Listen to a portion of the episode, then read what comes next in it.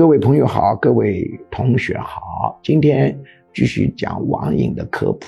网瘾的干预应该以催眠为核心，配合人本主义、啊行为主义和认知疗法，效果是比较好的。催眠是中心，催眠是潜意识沟通的意思。那么，首先要有个正确的判断。很多网瘾患者表面是一个网瘾，背后实际上是社交恐惧症。所以，这类患者不应该直接治疗网瘾，而是应该首先干预的是社交恐惧。那么，如果要是你误判了，那么效果是不太好的。当然，我们这个是科普啊。注意，催眠呢，它是要现场学习的，它是一种功夫，它不是一种知识。就像游泳啊、开车都是要现场学习，通过看书或者自媒体是没法学会啊正规的催眠的。